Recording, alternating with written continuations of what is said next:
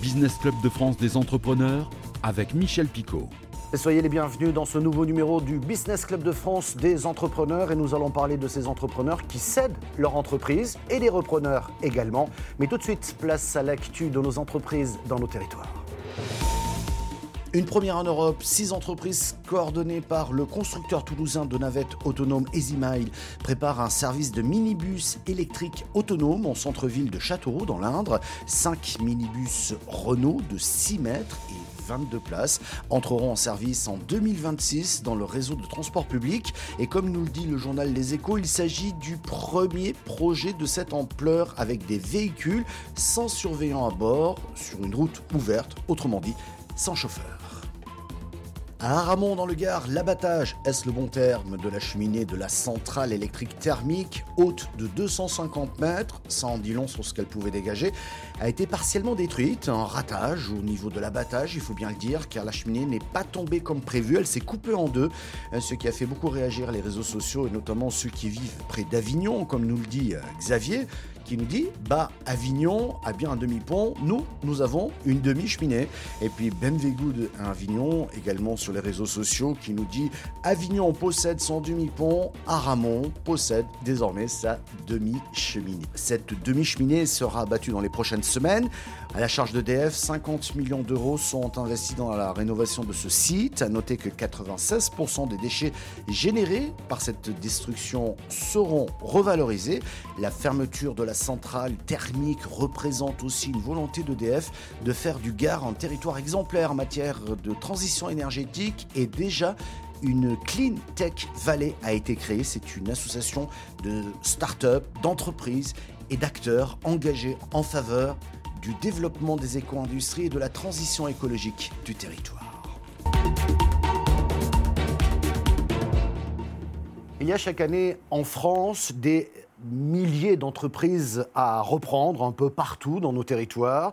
Mais comment trouver un repreneur? Comment réussir une transmission d'entreprise? Comment être sûr que son bébé se comportera bien une fois qu'on aura tout cédé? Autant de questions que nous allons poser à notre invité Thierry Lamarque, fondateur du cabinet Alteo. Bonjour. Oui, bonjour. Bonjour. Pour commencer, que fait Alteo? Alors, Alteo est une société de conseil en reprise d'entreprise que j'ai créée avec mon associé Martin Story en 2003, c'est-à-dire il y a 20 ans déjà. Euh, et nous accompagnons et nous conseillons des repreneurs de PME, repreneurs personnes physiques ou repreneurs personnes morales sur des projets de croissance externe. Euh, tout secteur d'activité confondu et sur toute la France. Est-ce qu'on a une idée du nombre d'entreprises qui sont à reprendre en France chaque année? Est-ce qu'on a des chiffres? Alors oui, ce chiffre-là est, connu euh, et il se situe autour de 50 000 à 60 000 transmissions de TPE-PME chaque année. Euh, alors ce qui est plus difficile à déterminer, euh, c'est le nombre de sociétés qui ne trouvent pas preneur et qui disparaissent euh, faute de repreneurs. ce chiffre est un peu plus compliqué euh, à appréhender parce que les statistiques de ce marché-là sont un peu opaques. C'est un peu un marché qui est, un peu occulte, euh, mais il est assez clair que le marché de la transmission de TPE-PME en France concerne des centaines de milliers d'emplois en France et on peut considérer que plusieurs dizaines de milliers d'entreprises disparaissent chaque année, faute de repreneurs. Alors, quand il y a une cessation d'activité, donc entraînant une fermeture de l'entreprise, à quoi est-ce dû selon vous? Faute de repreneurs, discussion médiocre, absence de, confiance? Comment est-ce que vous analysez, je dirais, finalement, les échecs dans les reprises? Alors, on, trouve plusieurs raisons, effectivement. On trouve ces deux raisons-là. On trouve aussi des raisons financières euh, ou économiques. Euh, certaines entreprises euh, ne se portent pas obligatoirement bien, surtout après une période Covid telle qu'on vient de la, vivre, euh, qui a impacté fortement les performances financières d'un grand nombre de, sociétés.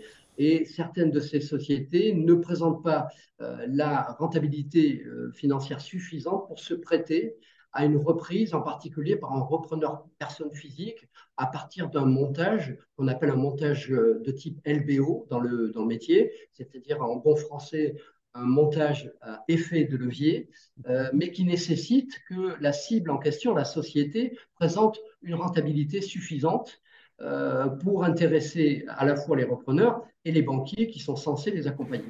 Mais j'ai envie de vous dire, dans un pays qui compte 36 000 communes, vous me voyez venir, pourquoi je reprendrais une entreprise alors que je pourrais créer la mienne? Quel est l'intérêt de reprendre une entreprise? Il y a un problème culturel, euh, mais on a des populations qui sont un peu différentes entre la population des créateurs et la population des repreneurs.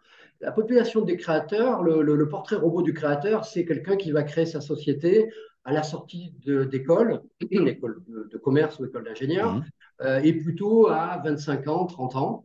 Euh, alors que les repreneurs d'entreprises, en particulier de PME, ont plutôt autour de 45 ans, ont plutôt une vingtaine d'années d'expérience dans le salariat. Et à un moment donné, ces, cadres de haut niveau sortent du salariat très souvent pour des motivations de perte de sens. C'est ce qu'ils nous disent tous les jours, ces repreneurs-là.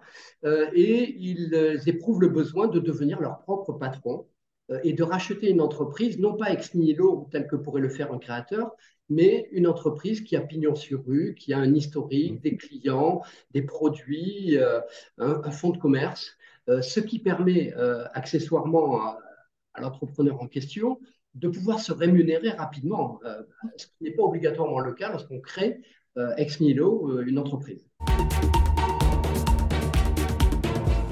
Créée en 1973, la Chanvrière a achevé le déménagement de son outil de production de Bar-sur-Aube à Saint-Lié en 2021. Grâce aux deux lignes de défibrage, l'usine a doublé sa capacité de transformation du chanvre. Un reportage de Canal 32. En déménageant de Bar-sur-Aube à Saint-Lié, la Chanvrière de l'Aube a doublé sa capacité de production le nouveau site industriel a permis de répondre à une demande croissante. À l'époque, il y avait des agriculteurs qui étaient sur notre liste d'attente parce que le, site de Bar-sur-Aube était saturé et on ne pouvait pas les accueillir. Il y avait à peu près 400-450 agriculteurs. Aujourd'hui, on approche les 700 agriculteurs. Aujourd'hui, l'entreprise recherche des nouveaux producteurs car le marché s'est totalement transformé. Deux lignes de défibrage transforment les tiges de chanvre pour les rendre utilisables, notamment par la filière textile, en quête de solutions plus écologiques. 70% du textile est fait en fibres synthétiques. Et qu'à chaque fois qu'on met un pull dans la machine à laver, on va retrouver des microfibres dans les poissons à l'autre bout du monde. Sur les 30% restants, 80% c'est du coton. C'est 50% de l'irrigation mondiale. Et c'est 25% des produits phytosanitaires mondiaux. La production de chanvre se fait sans aucune irrigation sans aucun produit de traitement en culture.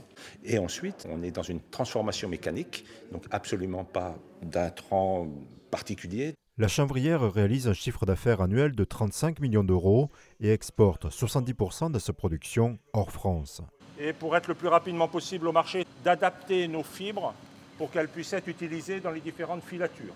Les filatures les plus répandues, c'est les filatures type coton. Aujourd'hui, augmente de manière euh, significative c'est effectivement le textile, mais c'est aussi les composites, et notamment l'automobile.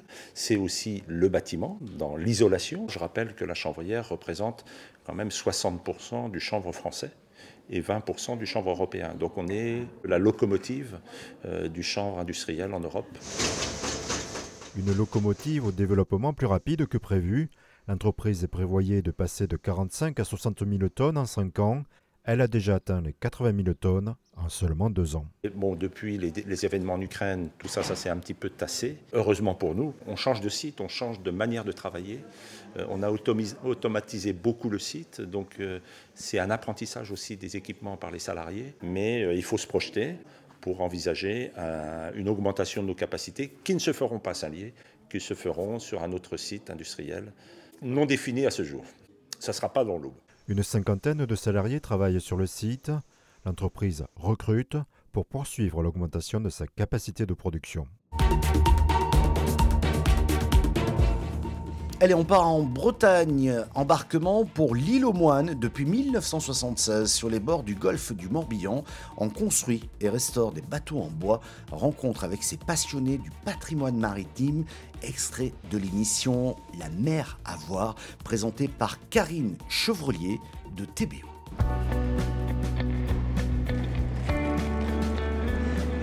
Et bienvenue, ravi de vous retrouver pour une nouvelle mer à voir. Et aujourd'hui, nous vous emmenons sur l'île aux Moines. C'est à cet endroit que se trouve l'un des deux chantiers du GIP que compte la Bretagne. Le premier est à Brest, le second est ici, sur les bords du golfe du Morbihan. On y construit et restaure des bateaux en bois. Rencontre aujourd'hui avec des passionnés du patrimoine maritime.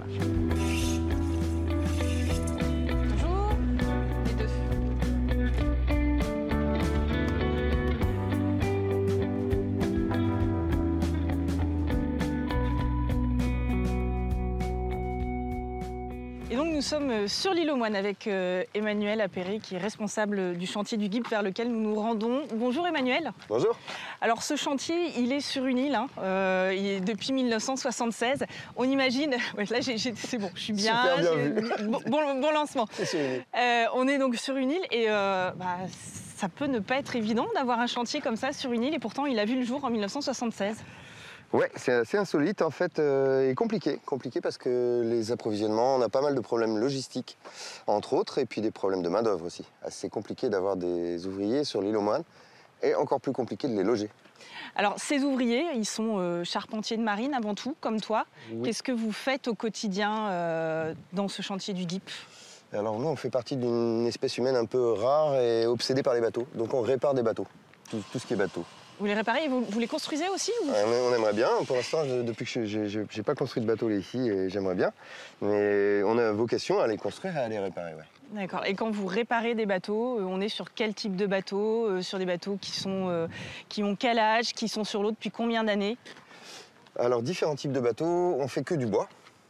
Euh, donc, on a des bateaux de travail, des bateaux de plaisance, à la voile, au moteur. On a des bateaux traditionnels, des bateaux historiques un peu. Tu nous expliquais tout à l'heure les difficultés qu'on peut avoir euh, sur une île, par exemple. Là, euh, il va y avoir une, une livraison euh, assez conséquente. Ça a un Oui. coût aussi de faire venir ces matériaux sur une Oui, île. oui, oui, oui. Ça a un coût, c'est une perte de temps incroyable. C'est même des risques parce qu'on on passe dans une toute petite rue avec des plateaux de bois énormes. C'est assez, compliqué, vraiment compliqué. On hésite même des fois à les faire livrer par la mer directement, ce qui est compliqué aussi en fait. Merci d'avoir suivi cette émission que vous pouvez retrouver bien entendu en replay vidéo sur le site internet de votre télévision locale ou sur celui de l'émission. Nous sommes également diffusés à la radio mais aussi en podcast audio. Merci de votre fidélité.